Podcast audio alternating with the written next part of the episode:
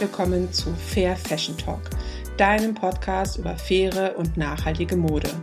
Ich bin Sabine Paulsen, deine Gastgeberin, und ich freue mich sehr, dass du bei diesem Podcast gelandet bist. Ich möchte meine Erfahrung und mein Wissen mit dir teilen, interessante Persönlichkeiten und Organisationen interviewen und dich dazu motivieren, auch in deinem Alltag Fair Fashion mit einzubinden. Ich unterhalte mich heute mit Natascha von Hirschhausen. Natascha hat das Zero Waste Designer Modelabel Natascha von Hirschhausen vor gut fünf Jahren in Berlin gegründet. Ihr Ziel ist es, so nachhaltig wie möglich zu arbeiten, was bereits beim Design anfängt. Die gesamte Kollektion wird ohne Verschnitt, also so gut wie mit gar keinem Müll produziert. Wie das funktioniert und was man dabei berücksichtigen muss, erzählt sie uns in diesem Interview. Bleib also auf jeden Fall dran. Hallo, liebe Natascha. Herzlich willkommen erst einmal zu meinem Podcast Fair Fashion Talk. Ja, vielen Dank für die Einladung. Sehr, sehr gerne. Vielleicht magst du dich einfach erst einmal kurz vorstellen. Na klar. Hi, äh, ich bin Natascha. Ich habe das Zero Waste Designer Modelabel Natascha von Hirschhausen gegründet. Und meine Vision war wirklich so nachhaltig zu arbeiten, wie es irgendwie geht. Und wirklich das System Mode neu zu denken und an den Ursachen, an die Ursachen zu gehen, statt nur an den Symptomen zu arbeiten. Und das heißt unter anderem, dass ich Zero Waste arbeite. Das heißt, die gesamte Kollektion wird in Berlin ohne Verschnitt, also ohne Müll produziert.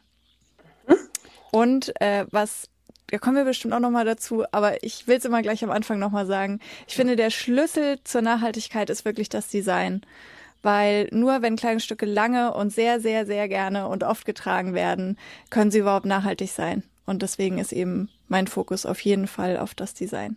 Mhm. Ja, finde ich auch. Also gar nicht mal nur das in Betracht zu ziehen, okay, äh, wenn man das Kleidungsstück dementsprechend sehr gerne mag, aber schon die Entwicklung die, die äh, Gestaltung ist halt schon sehr wichtig. Was ist an diesem Teil dran? Wie sieht es aus? Genau, wie es zugeschnitten ist, was für Farben sind da dran und wie viel, welche Details sind da dran? Das finde ich schon so wichtig, um halt ähm, dem Kleidungsstück eine bestimmte be äh, nachhaltige Begrifflichkeit halt zuzuordnen. Ja, ja, aber super, genau. Darüber unterhalten wir uns auf jeden Fall nachher im Detail nochmal. Ähm, du hast ja Modedesign an der Kunsthochschule Weißensee in Berlin ähm, studiert und ich habe gelesen, da konntest du im Rahmen eines Projektes mit dem Goethe-Institut in Bangladesch auch einmal nach Bangladesch reisen, um dir dort halt eine Produktionsstätte oder vielleicht auch mehrere Produktionsstätten wahrscheinlich anzusehen. Was hast du denn da von deiner Reise sozusagen aus dem Land und von der Textilproduktion da so mitgenommen? Oh je, du stellst ja wirklich gleich die ja. schwierigste Frage zu Anfang. Weil es so ein ähm, Einstieg. Ja, ich sage dazu immer, also ich, ich verstehe, dass das eine ganz wichtige Frage ist und es hat ja auch bei mir viel ausgelöst. Ich sage nur ähm, immer auch dazu, es fällt mir unglaublich schwer, äh, über die Zeit in Bangladesch zu sprechen, weil ich einfach äh, als privilegierte weiße Frau dahin gereist bin und ich habe immer die Sorge da, die falschen Worte zu finden und ich will Aha. wirklich nochmal ausdrücken, dass ich da ganz, ganz großen Respekt vor habe und äh, da jetzt nicht irgendwie so tun will, als hätte ich nach zwei Wochen, naja, wir, ich habe verlängert, nach dreieinhalb Wochen, die ich da war, mhm. hätte ich irgendwas von dem Land verstanden. Das nicht, aber wirklich meine Eindrücke äh, teile ich sehr gerne. Ähm, und äh, das war schon so, dass es mich wirklich unheimlich berührt hat. Also jeder hat ja schon mal gelesen und vielleicht auch Bilder gesehen über die äh, Lebensumstände und die Arbeitsumstände dort, was einen natürlich nicht kalt lassen kann. Ähm, was ich aber vorher nicht gelesen habe und was mich auch unheimlich berührt hat, sind wirklich die Menschen da und die Kultur. Also das war wirklich ein, ein wunderschönes Land. Also hört sich jetzt komisch an, genau. Ähm, aber es war wirklich eine tolle Kultur und dann hat es mich so berührt, diese Müllberge zu sehen. Also wirklich, man, man kann es fast nicht anders sagen, als dass die westliche Welt da einfach ein Land mit einer reichen Kultur als Abfalleimer verwendet. Mhm. Also man kann, also du, du kannst dem, diesen Müllbergen nicht entkommen. Es ist, als würde das ganze Land und in diesem Müll verschwinden. Und die liegen an, an jedem Straßenrand überall und äh, werden zum Teil einfach angezündet, weil oder, oder brennen einfach, ob mit Absicht oder nicht mit Absicht. Und ähm, es hängt auch in der Luft. Also man hat die ganze Zeit dieses verbrennende, diese verbrennenden Müllberge in der Luft und in der Lunge und in, in den Nasen. Also ich hatte auch die, die ersten paar Tage habe ich wirklich nur schwarzen Schnodder. Mhm, äh, Kenne ich, ja, ja. Ein bisschen, ja. Und dann stand ich da und habe gesagt, also die, praktisch diesen schwarzen Schnodder aus der Nase und habe gedacht, das, das kann es doch nicht sein. Also so können wir doch nicht, also können wir als westliche Welt doch nicht ein ganzes Land behandeln. Und äh, da war es eben wirklich so, dass das für mich so ein Schlüsselmoment war, wo ich gesagt habe, ähm, ich weiß natürlich, dass die Modeindustrie, habe ich vorher schon gelesen, 20 Prozent Verschnitt äh, ungefähr hat pro Kleidungsstück, allein im Zuschnitt, also dass da 20 Prozent der Ressourcen einfach verschwendet werden. Aber diese Müllberge, das habe ich wirklich mir, glaube ich, nicht so, einfach nicht so ausgemalt oder hatte da hatte da kein, kein, kein Konzept für. Und das hat mich so berührt, dass ich gesagt habe, okay, ähm, das, das möchte ich ändern. Also ich möchte einfach, dass nicht so viel Ressourcen verschwendet werden und dass da so viel Verschnitt anfällt. Und deswegen wollte ich Zero Waste arbeiten. Und ich finde, äh, weil ich dann auch immer gefragt werde, aber Recycling und Upcycling finde ich alles tolle Konzepte. Aber mein Ansatz war wirklich die Frage, so wie können wir das System so gestalten, dass wir gar nicht erst Müll erzeugen. Mhm. Bist du denn auch ein bisschen rumgereist? Also rumgereist hört sich jetzt auch ein bisschen komisch an irgendwie, aber äh, genau, ich kenne zum Beispiel eher so Gebiet Dakar einfach so drumherum. Mhm. Also ich war jetzt noch nie in Chittagong, von wo aus dann die Schiffe auch losgehen mit den ähm, ganzen Containern und mit den ganzen Textilien. Ähm, hast du noch andere Ecken, sag mal, in Bangladesch dann noch gesehen? Ähm, oder warst du auch eher so auf Dakar, was ja so die Hochburg der Textilproduktion ist? Ähm, mhm. ja eingeschränkt dann. Also mit dem Goethe-Institut Lokal International hieß mhm. das äh, Programm. Es war eine Kooperation zwischen der Kunsthochschule Weißensee, der UDK und mhm. dem Goethe-Institut Bangladesch. Da waren wir hauptsächlich in Dhaka und den nahe umliegenden Gebieten und haben unterschiedliche Textilgewerbe angeschaut. Mhm. Und ich bin aber äh, zusammen mit anderen Teilnehmern noch zwei Wochen länger geblieben und habe mir wirklich ähm, das Land noch ein bisschen näher angeschaut. Wir waren auch noch eine Woche in Dhaka und dann waren wir auch ein paar Tage ähm, im Nordwesten in den Teeplantagen. Mhm. Okay. Ja, aber wie du vorhin schon sagst, es ist ein schönes Land, genau, es ist halt auch ein sehr grünes Land, wenn du wirklich dann außerhalb von Dhaka bist, von diesen ganzen Textilproduktionsstätten und ähm, ich finde die Menschen da halt einfach auch äh, super herzlich. Das ist immer, also ich bin total gerne sonst so da, halt auch einfach die Atmosphäre finde ich so schön. Ich mag meine Kollegen sehr gerne dort und ähm, man nimmt so vieles wieder mit, finde ich, aus dem Land. Und ähm, genau, du sagtest schon, okay, du hast halt so die Erfahrung auch für dich da mitgenommen, was du dann zukünftig einfach gerne machen möchtest oder was du anders machen möchtest. Also ähm, hast du dich dann eigentlich gleich, nachdem du wieder zurückgekommen bist, ähm, sozusagen mit deiner Kollektion selbstständig gemacht oder wie ist das dann äh, nach deiner Rückreise noch weitergegangen? Ähm, ich war im Master, im ersten Masterjahr. Also ich hatte zwei Masterjahre. Ich war da noch im ersten und äh, habe mich direkt danach auf diese Schnitte konzentriert und habe gesagt, ich möchte gerne eben Zero Waste arbeiten. Und man kennt das vielleicht, also gerade du kommst ja auch aus dem Textilen, man kennt das ja Zero Waste bei Strick, wenn man auf Form strickt oder Drapierungen, wenn man mit Rechtecken drapiert. Und ich wollte aber wirklich gerne so eine komplette Kollektion anbieten können. Also auch mit klassischeren Formen wie einer Hose und einem Blazer. Und die brauchen einfach eine Kurve, weil man mhm. ja die zweidimensionalen Teile äh, an dreidimensionalen Körper bringen möchte. Und äh, da muss man einfach mit Kurven arbeiten. Und da habe ich mich wirklich spezialisiert und habe viel Zeit da reingesteckt, Schnitte zu entwickeln, die äh, mit Kurven arbeiten können und trotzdem Zero Waste sind. Also die, man kann sich das dann so vorstellen, wie so puzzelartig mhm. ineinander greifen. Und äh, damit habe ich auch meinen Master gemacht und bin dann auch noch in den Meisterschüler aufgenommen worden. Das ist so ein Tradition Bauhaus-Traditionsding. Also ich okay. hatte dann praktisch noch ein Jahr auch an der Uni und konnte noch das Projekt weiterentwickeln. Und währenddessen habe ich mich auch selbstständig gemacht. Also das war dann so, ich hatte dann die Kollektion entwickelt und äh, während dem Meisterschülerjahr hatte ich dann schon die ersten Anfragen und habe die dann bedient und bin so Schritt für Schritt in die Selbstständigkeit dann direkt gegangen. Genau, das wäre jetzt auch noch eine Frage gewesen von mir. Genau, du hast gar keine Erfahrung sonst in irgendwelchen anderen Unternehmen erstmal gesammelt, wie das da abläuft. Du hast dich gleich einfach in die Selbstständigkeit äh, sozusagen reingestürzt. Äh, ja, gestürzt ist ganz gut. ähm, ich hatte während dem Studium schon für Anne Gorke und Isabel de Hillerin gearbeitet. Mhm. Äh, also nebenbei. Mhm. Mhm. Und ähm, habe dann Gründungskurse besucht, aber klar, mhm. also an sich fest irgendwo gearbeitet habe ich nicht. Also ich habe dann wirklich direkt gesagt, ich fange jetzt einfach mal an. Ja, ja, muss man, glaube ich, dann auch manchmal einfach, ne, bevor man da ähm, erst noch lange überlegt und versucht, es perfekt zu organisieren. Ich glaube, das, das funktioniert sowieso nicht, dass man alles irgendwie durchplanen kann. Man muss einfach machen und tun. Und wie lange bist du jetzt schon selbstständig? Äh, wir werden dieses Jahr fünf, also vor viereinhalb ah. Jahren habe ich mhm. gegründet ungefähr. Okay. Genau, und ich glaube auch, also wie du sagst, es hat alles Vor- und Nachteile. Also hätte ich erst gearbeitet, hätte ich bestimmt mehr Erfahrung und ein bisschen mehr Geld gehabt. Muss man eben auch sagen, ja, ein bisschen klar. mehr Geld gehabt, um zu gründen. Und so habe ich jetzt halt mehr Zeit, das Unternehmen aufzubauen. Also das ist, pff, ich habe mich halt so entschieden. Ja, Nö, ist auch gut.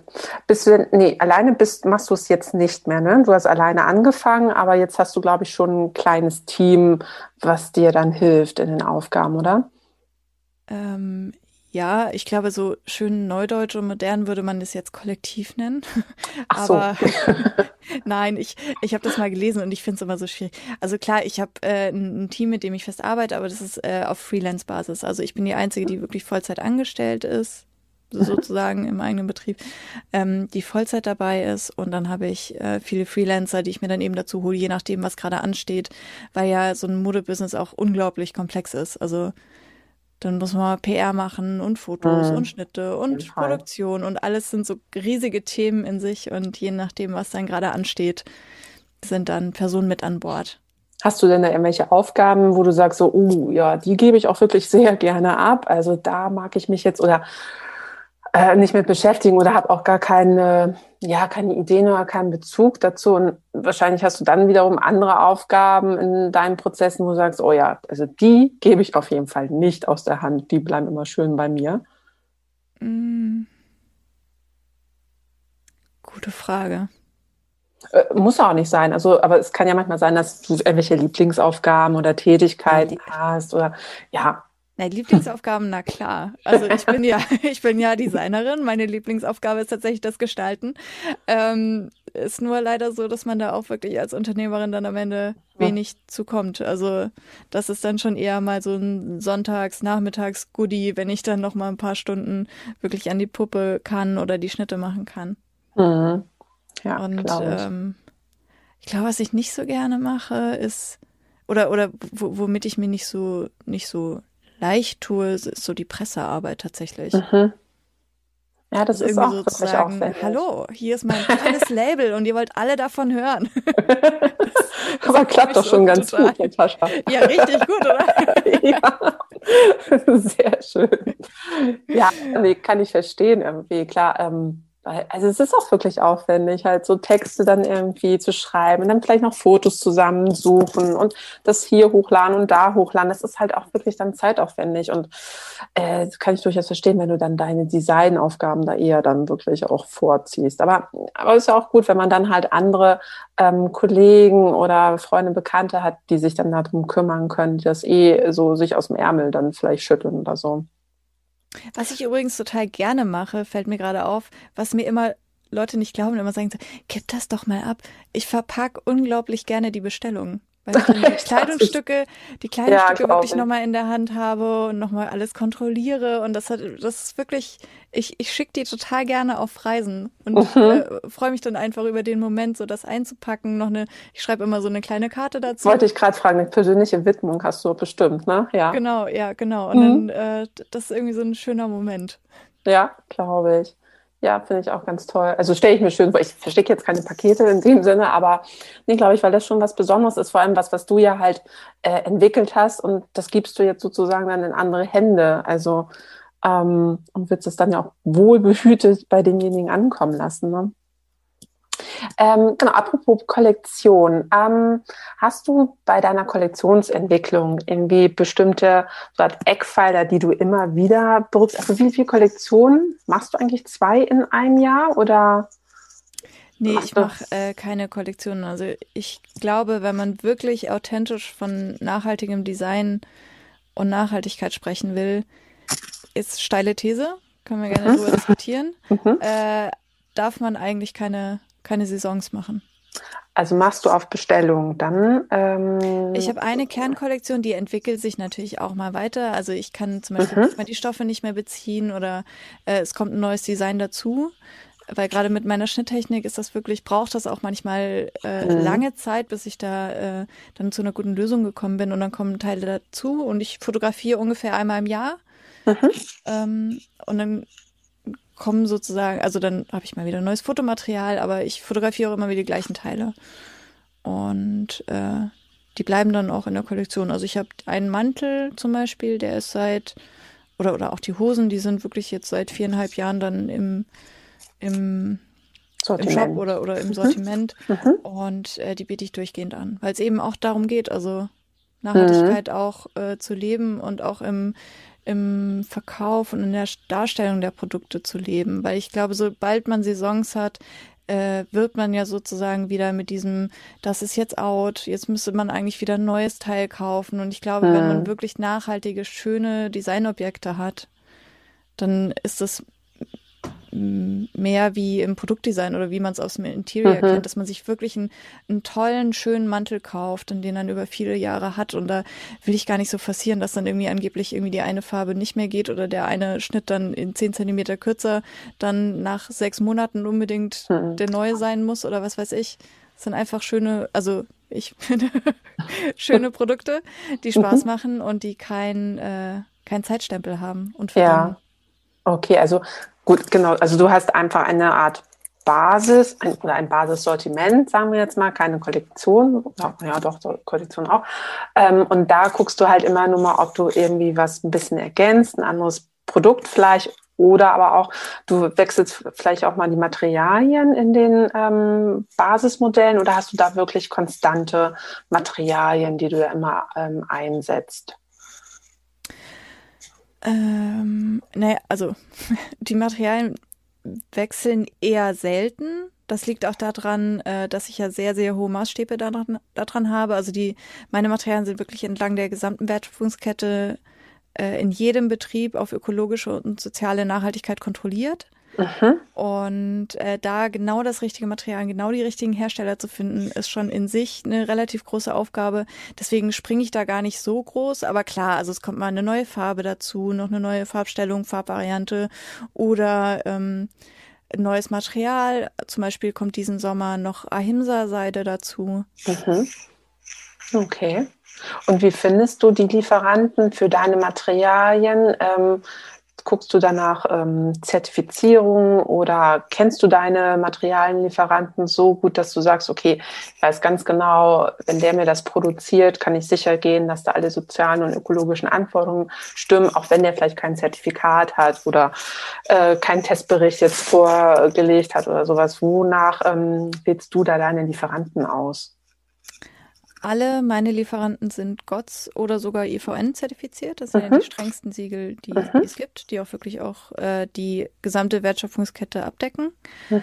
Und äh, ich habe noch Zwischenhändler wie Lebenskleidung und Interloom, mhm. die auch wirklich da nochmal noch mal auswählen und nochmal mit den Reden nochmal kontrollieren. Und äh, genau. Okay klar. Und dann hast du auch, wenn wir jetzt von GOTS äh, ähm, reden, dann hast du auch überhaupt äh, oder überwiegend Baumwollqualitäten, die du dann einsetzt oder ähm, ist so mit einer Wolle? Gibt es welche genau, Wollqualitäten? Baumwolle, Baumwolle, Wolle und äh, mhm. äh, Diahimsa-Seide. Okay, also das sind so deine. Und äh, recyceltes okay. Kaschmir, das ist so ein ah. bisschen ein Sonderfall.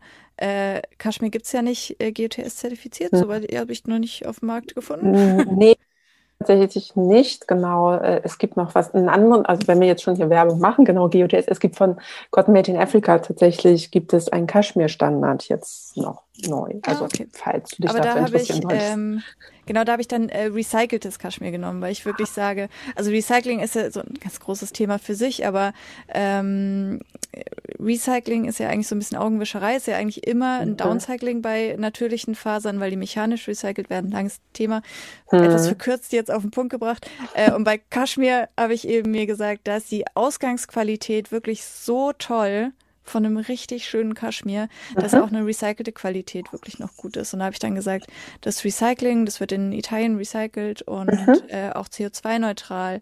Da habe ich dann gesagt, okay, dann, äh, damit ich eben auch eine schöne Kaschmir-Qualität anbieten kann, da ähm, verzichte ich dann auf das Gotts, weil es eben gar nicht, gar nicht auf dem. Markt vorhanden ist. Mhm. Und ähm, welche Herausforderungen ähm, begegnen dir eigentlich immer so im Laufe der Produktion, Entwicklung? Gibt es zum Beispiel Modelle, die du eigentlich total gerne umsetzen würdest, ähm, die aber aufgrund der Komplexität nicht äh, sozusagen in deine ähm, Nachhaltigkeitsanforderungen passen? Also dass es wirklich nicht geht, den Schnitt dazu herzustellen oder das Material passt nicht für das Modell oder so. Hast du da solche Kämpfe, die du manchmal auch ein bisschen, ja, äh, bestreiten musst irgendwie? Ja, da gibt's äh, zwei große Teilbereichkämpfe. Äh, der eine ist wirklich so ein bisschen zäh und also Nerven weiß ich jetzt auch nicht, aber belasten mich auch manchmal ist wirklich die Materialauswahl. Hm. Da wirklich ähm, die richtigen Oberstoffe zu finden, dann auch Farben. Ist ja so ein bisschen, als Designer hat man eben manchmal auch eine, eine schöne Farbe dann dabei und dann, äh, das ist wirklich äh, eben sehr viel Recherchearbeit, gerade weil es bei mir ja wirklich um jede Komponente geht. Also nicht nur der Oberstoff ist praktisch entlang der gesamten Wertschöpfungskette kontrolliert und rein natürlich, sondern auch das Garn und alle Verschlüsse und alle Wäscheetiketten, alles, was ans Kleidungsstück rankommt.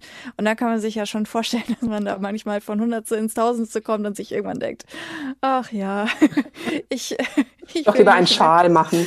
Genau. Ähm, äh, aber ich bin jetzt mit Garnen ganz gut aufgestellt. Äh, und was zum Beispiel, also jetzt einfach ein Beispiel, ich habe noch nie einen Reißverschluss gefunden, der jetzt so meinen Ansprüchen und mhm. Wünschen entspricht. Und deswegen gibt es dann keine Reißverschlüsse. Also das mhm. ist dann, ich muss, ich, ich muss, also ich stelle mir selber praktisch die Aufgabe, ähm, wirklich bei allen Materialien, bei allen Komponenten so nachhaltig wie möglich zu arbeiten. Und wenn es das dann nicht gibt, dann, dann mache ich das nicht. Mhm. Dann muss ich mit denen, also, oder muss, darf mit den Materialien arbeiten, die eben wirklich schön sind, die mir Spaß machen, die ich gerne anfasse, wo ich dahinter stehe.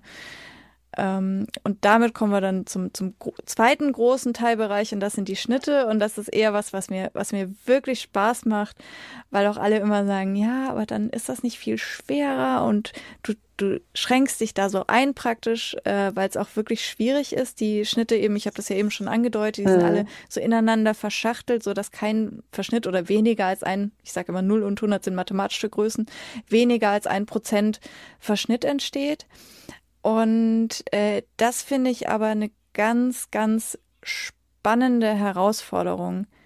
Die finde ich gar nicht negativ. Also für mich war das fast, äh, das hört sich jetzt absurd an, aber für mich war das fast eine Befreiung, mich, mhm. mich da so einzuschränken, weil ich vorher mit der Mode immer das Problem hatte, alles wurde schon gemacht. Alles, man kann alles machen, man kann nichts machen. Es, ist, es wirkte auf mich irgendwie fast irrelevant. Also ich habe mich da manchmal so in Raum und Zeit verloren gefühlt, dass ich gar nicht wusste, okay, wo fange ich jetzt an und wo höre ich auf? Und so habe ich wirklich eine, eine Aufgabe, das ist nämlich ein Rechteck und da muss jetzt ein Schnitt rein und da darf äh, nicht mehr, also auf gar keinen Fall mehr als ein Prozent übrig bleiben. Und dann ist es eben so spannend, weil man äh, mit einer bestimmten Idee rangeht also zum Beispiel äh, setze ich mich dann hin und sage, ich möchte jetzt gerne einen Blazer gestalten und äh, das, die, diese Technik, diese Zero Waste Idee designt aber mit. Also ich kann gar nicht einfach, wie es in der konventionellen Industrie ist, äh, die Schnittteile auflegen, außen rumschneiden, 20 Prozent von den Ressourcen wegschmeißen und am Ende irgendeinen Blazer haben, den ich mir ausge, äh, ausgedacht habe, sondern ich muss wirklich immer überlegen, okay, wie passt das jetzt zusammen? Wie kann ich das lösen? Fällt mir irgendwie eine smarte Idee ein? äh, wie das dann ohne Verschnitt funktioniert. Und das äh, finde ich für mich fordert meine Kreativität viel, viel mehr, als äh, mir, ein, mir einen Blazer zu überlegen, dann einen Schnitt zu machen und den zuzuschneiden. Hm. Das wäre nämlich auch nochmal eine Frage von mir. Wie gehst du da ran oder was kann man, wie kann man sich das vorstellen, wie dieses Zero Waste Zuschnittprinzip funktioniert? Genau, hast du erst die Idee, wie dein ähm, Kleidungsstück oder dein Modell aussehen soll? Oder ja, ich weiß es gar nicht, wie man. Also ich, ich habe das mal, ich habe in Paris beim Praktikum tatsächlich gemacht und die machen das ja auch so, die haben dann einfach aus Nessel, schneiden die sich dann halt Rechtecke zu und drapieren die dann an der Puppe und äh, zeichnen da dann drauf rum und nachher wird dann von diesem Nesselstoff äh, der Papierschnitt dann abgenommen. Also da geht man auch ganz anders irgendwie ran, um ein Modell zu entwickeln. Deswegen wäre das bei dir auch mal ganz interessant zu wissen, wie du da wirklich rangehst. Hast du dann dein, wirklich dein Rechteck vor dir liegen und überlegst so, hm, was kann ich damit jetzt machen? Oder hast erst die Idee und dann versuchst du es in das Rechteck umzuwandeln oder im Rechteck umzuwandeln? Das äh, kommt immer so ein bisschen drauf an, was ich gerade machen möchte. Ich habe so drei Haupttechniken, wie ich arbeite. Die eine ist Strick, die lasse ich jetzt mal außen vor. Das zweite ist das Drapieren, was du auch gerade angesprochen hast, dass ich wirklich mir Rechteck, ein Rechteck nehme oder mehrere und die an der Puppe drapiere und äh, in Anführungszeichen schaue, wo mich das hinführt. Mhm. Und äh, die dritte ist wirklich der Schnitt. Und da ist es schon eher so, dass ich äh, mich mit Papier und äh, Stift irgendwie hinsetze und erstmal überlege, okay, ich mache mir dann so kleines Kribbels und überlege, okay, welche Kurven habe ich, wie können die ineinander passen oder schneide mir sogar die Schnittteile in ganz klein aus und lege mir die erstmal so ineinander und schaue so, okay, was könnte zusammenpassen und fange dann an, die nachzufahren und mir erstmal so, ein, mhm. so eine grobe Idee äh, zu erarbeiten, wie könnte das überhaupt ineinander, ineinander passen. Okay. Ja gut, das ist schon auch wirklich äh, Tüftelarbeit, weil man nicht so konstruiert daran geht, weil wenn du sonst einen Schnitt machst, dann hast du so deine, ähm, sag mal, deine Achsen, du weißt irgendwie, wie du es äh, zeichnen und zusammenstellen äh, musst und äh, da ist es wirklich so ein bisschen Tüftelarbeit, ähm, bisschen aufwendiger, finde ich, ne? Also um da dann an mhm. dein Ziel zu kommen und ähm, hast also du sagst ja, okay, du ähm, erstellst das Modell so, dass du maximal ein Prozent Verschnitt hast.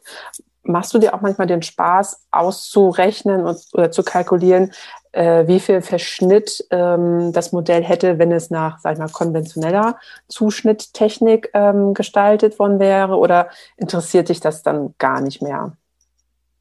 Mm bin nicht so ganz ich, ich antworte einfach mal und wenn ich total da, daneben, dann frage noch mal. Äh, daneben erzähle, dann, dann springst du mir einfach ins Wort. also äh, ich äh, checke für jedes meiner Kleidungsstücke, dass es also ist 0, irgendwas Prozent äh, Verschnitt. Mhm. Ähm, und das mache ich, indem ich es abwiege. Also ich mhm. schneide es praktisch zu, äh, hebe mir den ganzen Rest auf und auch alles, was ich dann an Fäden und an Nahtecken und an Briefecken und was ich da alles abschneide, sammle ich und dann wiege ich das, also wiege praktisch das, das Kleidungsstücke und äh, dann im Verhältnis dazu den Rest.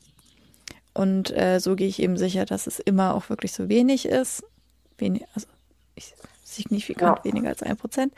Und äh, der ja konventionelle Zuschnitt, da findet man ja, ich finde auch in der Modeindustrie, man findet so ein bisschen schlecht Zahlen. Mhm. Aber ich habe jetzt auch gerade erst wieder aus erster Hand aus der Industrie gehört, dass bei einem zum Beispiel klassischen Damenblazer eine Materialeffizienz von über 80 Prozent eigentlich nicht realistisch ist. Also da wird wirklich dann auch mit äh, und wohlgemerkt auch mit Schnittlagenoptimierung, weil das wird ja auch oft, also mhm. stimmt ja auch, also je nachdem, wie das Design ist, wie groß die Produktion ist, wie professionell die Produktion ist, gibt's natürlich diese Schnittlagenbildoptimierung. Das heißt, mhm. ein Computer rechnet praktisch aus, wie muss das jetzt alles liegen mit allen Größen, mit allen Formen und Farben, dass äh, äh für die gesamte Produktion möglichst wenig Verschnitt anfällt.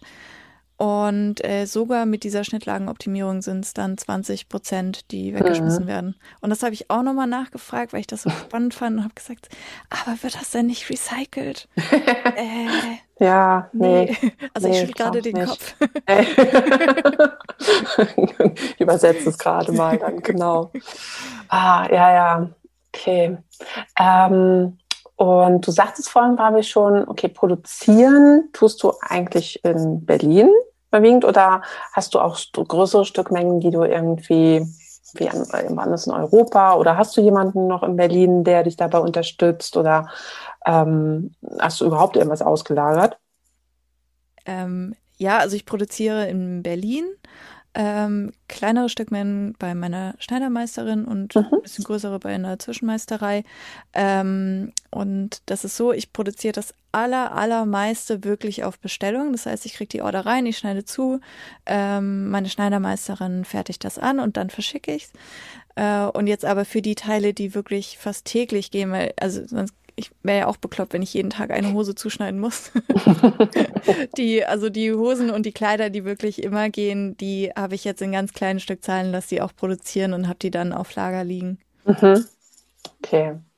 Ja. Also so im ja, 10er, 20er mhm. Bereich. Gut, aber da hast du ja wirklich eine Lieferkette sozusagen gut im Blick einfach, ne? Direkt vor der Haustür. Also, ja, sehr gut. Und nochmal genau zu dem Thema, okay, Abfall, Zuschnitt kommen. Ähm, ich glaube, das ist ja wirklich immer noch ein kleines, nachhaltiges Nischenthema.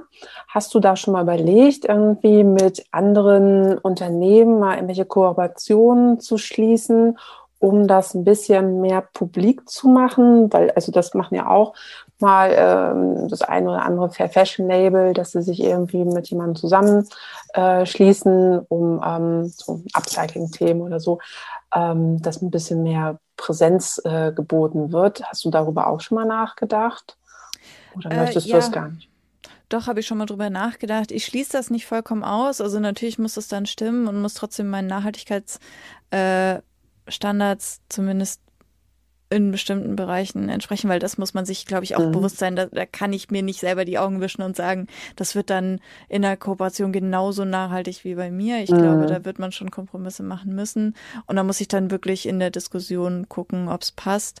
Ich kann mir das vorstellen, es muss passen. Bis jetzt hat noch niemand angeklopft und mhm. ich habe äh, ich habe meine Zeit bis jetzt lieber mit meinen Kunden verbracht, als an irgendwelche Türen zu klopfen und an irgendwelchen E-Mails, Postfächern zu kratzen. Ja, Aber wenn was kommt, dann wer weiß. Ja, und wenn es passt, dann halt, ne, wenn man so auf einer Ebene irgendwie auf einem Level ist, wäre das ja vielleicht auch nicht ähm, so schlecht, weil ähm, genau viele andere Themen kennt man einfach ja schon oder sind präsenter oder vielleicht sind sie auch wieder nur bei uns in der Nachhaltigkeitsblase präsent. Aber ich glaube, das mit dem äh, den Zuschnitt grundsätzlich schon mal einfach zu verringern, um den Müll schon zu verringern, ich glaube, das äh, könnte man durchaus noch mehr nach vorne treiben einfach. Mhm. Ja. Mm, dann hattest du vorhin auch erzählt, genau, du hast GOTS-zertifizierte ähm, Materialien und von IVN auch. Und ähm, was hältst du so generell von, es gibt ja, wie gesagt, so viele Zertifikate, Siegel, es gibt noch den grünen Knopf jetzt nochmal oben drauf irgendwie. Wie ist da so generell deine Meinung zu? Und ähm, gut, Lieferkettengesetz äh, tangiert dich eher so äh, wenig, weil genau, du hast alles vor der Tür eigentlich, außer eine äh, Stofflieferanten. Ähm, wie ist, verfolgst du das irgendwie oder ähm, ja, wie stehst du da so zu? Ja, ich verfolge das. Das ist auch ein Thema, da muss ich jetzt ganz vorsichtig sein, sonst reden wir noch drei Stunden. okay. ähm, nee, Lieferkettengesetz habe ich mich auch für eingesetzt. Ist mhm. ja von Lisa Jaspers initiiert. Mhm. Ähm, genau, und habe ich mich auch für eingesetzt, weil ich das einfach unglaublich wichtig finde, weil das so gemein ist, dass Unternehmen wie ich, jeder, der nachhaltig arbeitet, hat einen unglaublichen Wettbewerbsnachteil. Mhm. Weil wir einfach ein Vielfaches für die Stoffe, für die Produktionen auf, ausgeben, die ganze Nachverfolgung, die ganzen Recherchen. Und ähm, es wird einfach Zeit, dass das von denen, die das nicht von sich aus machen, weil sie es anständig finden, auch eingefordert wird. Ich mhm. finde es nicht okay, die gesamte Verantwortung an den Kunden abzugeben. Natürlich hat der Kunde eine Mitverantwortung, aber man hat als Unternehmer auch Verantwortung. Und das wird gerade echt, äh, finde ich, zu wenig gemacht. Und da muss man politisch danach steuern, dass die Unternehmen wirklich die Verantwortung für ihre Produkte übernehmen. Genau, ja klar, auf freiwilliger Basis wird es sowieso nicht äh, funktionieren, das weiß man ja auch, das erkennt, äh, kennt man ja durchaus aus anderen äh, ja, Vorsätzen. Ähm, ja, ich bin gespannt. Ähm, das Jahr hat gerade erst angefangen mhm. äh, wie das umgesetzt werden kann. Ne? Genau, ja. Wolltest du jetzt noch was ergänzen? Ich hatte dich eben gerade, glaube ich, unterbrochen. Nee, ich wäre dann einfach, also außer du hast noch eine Frage, wäre ich zu den Zertifikaten übergegangen. Ja. Die finde ich nämlich auch so ein bisschen äh, ein, ein zweischneidiges Schwert. Ähm, also erstmal finde ich es unglaublich wichtig, die, die zu haben, weil es äh, schon mal dazu führt, dass auch jetzt kleinere Unternehmen wie ich, aber auch große Unternehmen wirklich die gesamte Wertschöpfungskette angucken können, äh, wissen, nach welchem Standard gearbeitet wird, dass es einfach wirklich ähm, Hand und Fuß hat. Das ist das eine. Ähm, zum anderen sind die aber natürlich auch, auch wiederum sehr teuer. Mhm. Und da, da muss man sich auch einfach bewusst sein, dass dann wirklich auch jeder Betrieb entlang der Wertschöpfungskette, alle müssen dieses Geld aufbringen und diese Organisationsaufwand und alles das. Und deswegen gibt es eben auch Betriebe, die äh, arbeiten nach so einem Standard oder sogar einem höheren Standard in Nachhaltigkeit und sind eben nicht zertifiziert. Mhm. Und das ist manchmal, also ich bin ja auch, mein Unternehmen praktisch ist nicht GOTS zertifiziert, sage mhm. ich auch ganz klar. Ja. Ähm, weil, also, naja auch lange. Ja. ja. ähm, genau, und äh, das ist manchmal eben dann mm, mm, ein bisschen schwierig, weil man dann darüber, dass die Materialien schon teurer sind und die Produktionen schon teurer sind, dann muss man für die Zertifikate auch noch so viel Geld und Zeit aufbringen und ähm, ja, manchmal ist es dann so, so, so ein bisschen schwer zu sagen, ist es, ist das jetzt besser oder ist das jetzt besser oder arbeite ich jetzt eher mit einer, mit einer Produktionsstätte, die nicht zertifiziert ist, aber ich kann da hingehen und ich kann da jeden Tag irgendwie praktisch anklopfen, vorbeigehen und mit denen allen Kaffee trinken und weiß, wer das ist. Ähm, oder ist es besser so einfach nur, um der Vollständigkeit halber das mit abzuhaken, da jetzt ein Gott dran geschrieben zu haben. Und dann ist es aber vielleicht in, in Polen, wo die, wo die Produktionen wieder viel günstiger sind. Also das ist wirklich so ein Abwägen und ein dauerndes. Äh, da gibt es auch, glaube ich, nicht die richtige oder die falsche Antwort. Ja, man und, darf sich halt äh, halt nicht über so ein Zertifikat definieren. Das finde ich halt auch genau. wenig richtig. Ne? Wie du schon sagst, also der Standard kann ja durchaus da sein und vielleicht sogar viel höher, aber es liegt halt keine Zertifizierung für, den, für das Unternehmen vor. Ne? Also da muss man, glaube ich, mhm. wirklich aufpassen, dass man nicht nur schwarz und weiß das Ganze betrachtet irgendwie.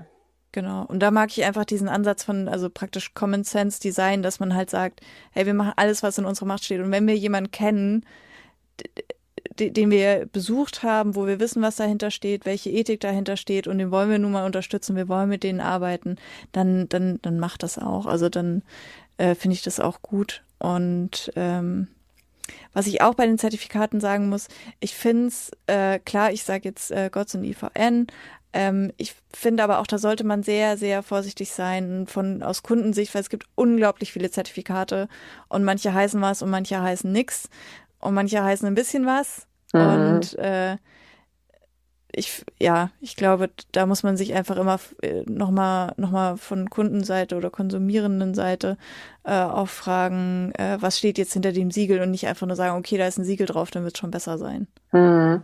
Meinst du denn, dass der grüne Knopf dabei Hilfe leisten kann? Weil der ist eigentlich sozusagen ins Leben gerufen worden, um durch diesen ganzen Siegelwald ein bisschen Klarheit zu schaffen äh, so dass der Endverbraucher weiß, okay, grüner Knopf, alles klar, soziale, ökologische Anforderungen stimmen jetzt hier. Meinst du, das hilft oder ver, ähm, verschwammelt das das ein wenig? Äh, den Grundgedanken eines staatlichen Siegels finde ich gut. Mhm. Okay. Wahrscheinlich noch ein bisschen Aufklärungsbedarf für den Endverbraucher. Ähm, das wäre, glaube ich, nochmal ein bisschen notwendig. Ähm, denen einfach noch ein bisschen mehr Hintergrundwissen zu geben, was genau steckt dahinter. Ich glaube, das wäre ganz sinnvoll. Ähm, magst du noch mal in einem Satz vielleicht noch mal zusammenfassen, was für dich persönlich Fair Fashion oder nachhaltige Mode bedeutet? Du hattest es am Anfang schon mal so ein bisschen ausführlich ähm, erklärt gehabt, aber vielleicht noch mal so in einem Satz so zusammengefasst. Mm.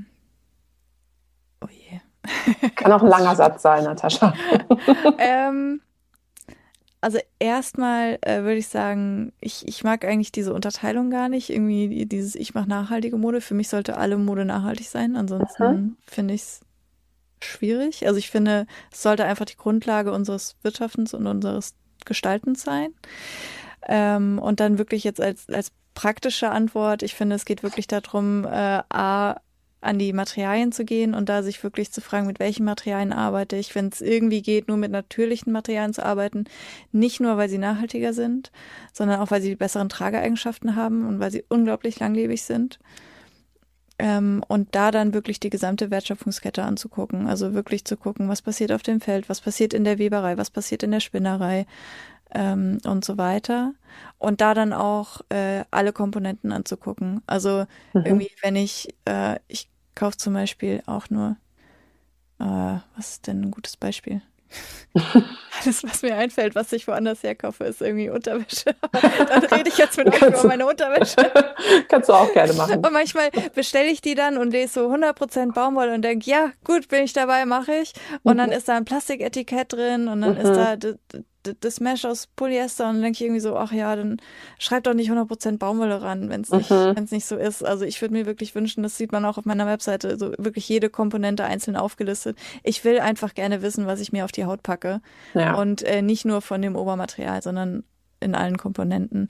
Und äh, dann natürlich, wie ich es vorhin schon gesagt habe, also jetzt kommt die Klammer, die goldene Klammer, ähm, wirklich der Schlüssel zum äh, zur Nachhaltigkeit, das Design. Also wirklich äh, langlebige Sachen, die sind dann, die müssen natürlich drauf ausgelegt sein. Also irgendwie ein schlichtes Design, das über Jahre hinweg Spaß macht, äh, schlichte Farben für mich oder oder eben Farben, die auch wirklich über Jahre hinweg gut kombinierbar sind und auch Spaß machen und äh, auch wirklich eine gute Qualität. Mhm. Ja, war doch fast ein Satz, ist doch gut. Dann kommen wir nämlich auch schon zu meiner letzten Frage, Natascha. Ach Gott, du hattest gesagt, einen Satz. Äh, du, alles gut. Passt, ja. Wie gesagt, war ein langer Satz. Alles gut. Was es wird langsam draußen dunkel. Natascha redet oh. immer noch einen Satz. Und ich bin nicht mehr da. Nein. Ja. Es tutet irgendwann nur noch in der Leitung. genau. Aber jetzt kommen wir tatsächlich zu der letzten Frage schon. Also, hebst du gut auf. Ähm, was wünschst du dir denn für die Zukunft oder was hast du für Pläne? Also einmal so für dich selber, aber auch für dein Label. Äh, was ich mir für die Zukunft der Mode wünsche, ist wirklich, dass es das normal, also dass alle Produkte auf dem Markt nachhaltig sind. Dass mhm. man als Kundin wirklich die freie Auswahl hat und sich nicht die ganze Zeit irgendwie diese Panik machen muss, so oh Gott, was steht da jetzt hinter, was ist da jetzt dabei? Ich wünsche mir wirklich, dass man dann freie Wahl hat. Ähm, und für mein Label wünsche ich mir, dass ich weiter Spaß an meiner Arbeit habe und dass ich das ganz lange weitermachen darf und auch äh, nachhaltig wachse, so viel das Sinn macht und so viel ich das möchte. Mhm. Ja, schön. Prima. Dann haben wir das auch schon. wir sind soweit fertig. Ich bedanke mich ganz herzlich bei dir. Äh, hat ja, sehr, sehr viel Spaß gemacht. Also recht viel gelacht. Nee, war toll. Ähm, genau, ich verlinke deine Webseite auf jeden Fall in den Show Notes. Und ähm, ja, wenn wir wieder ein anderes Thema haben, würde ich dich gerne auch wieder zu einem anderen Podcast einladen. Und bis dahin sage ich erstmal Tschüss. Gerne, Dankeschön für die Einladung. Jetzt habe ich mich hier ein bisschen eingekichert. Setze mich jetzt rüber auf die Couch und okay. kicher noch ein bisschen weiter. Mach das. Bis dann, Natascha. Tschüss. Tschüss. Das war Fair Fashion Talk, der Podcast rund um das Thema nachhaltige Mode. Wir haben heute viel darüber erfahren, wie man bereits bei der Gestaltung eines Kleidungsstücks darauf achten kann, dass weniger Müll produziert wird, was bedeutet, dass der Prozess, um nachhaltige Mode zu entwickeln, bereits beim Design anfängt. Wenn dir diese Folge gefallen und dich inspiriert hat, dann freue ich mich, wenn du Fair Fashion Talk abonnierst, eine Bewertung hinterlässt und ihn in deinem Netzwerk teilst. Weitere Informationen findest du in den Shownotes und auf www.fairfashiontalk.de. Gerne kannst du mir auch deine Fragen und Anregungen zusenden und dann freue ich mich, wenn wir uns bei der nächsten Folge wiederhören, die du natürlich auf gar keinen Fall verpassen solltest.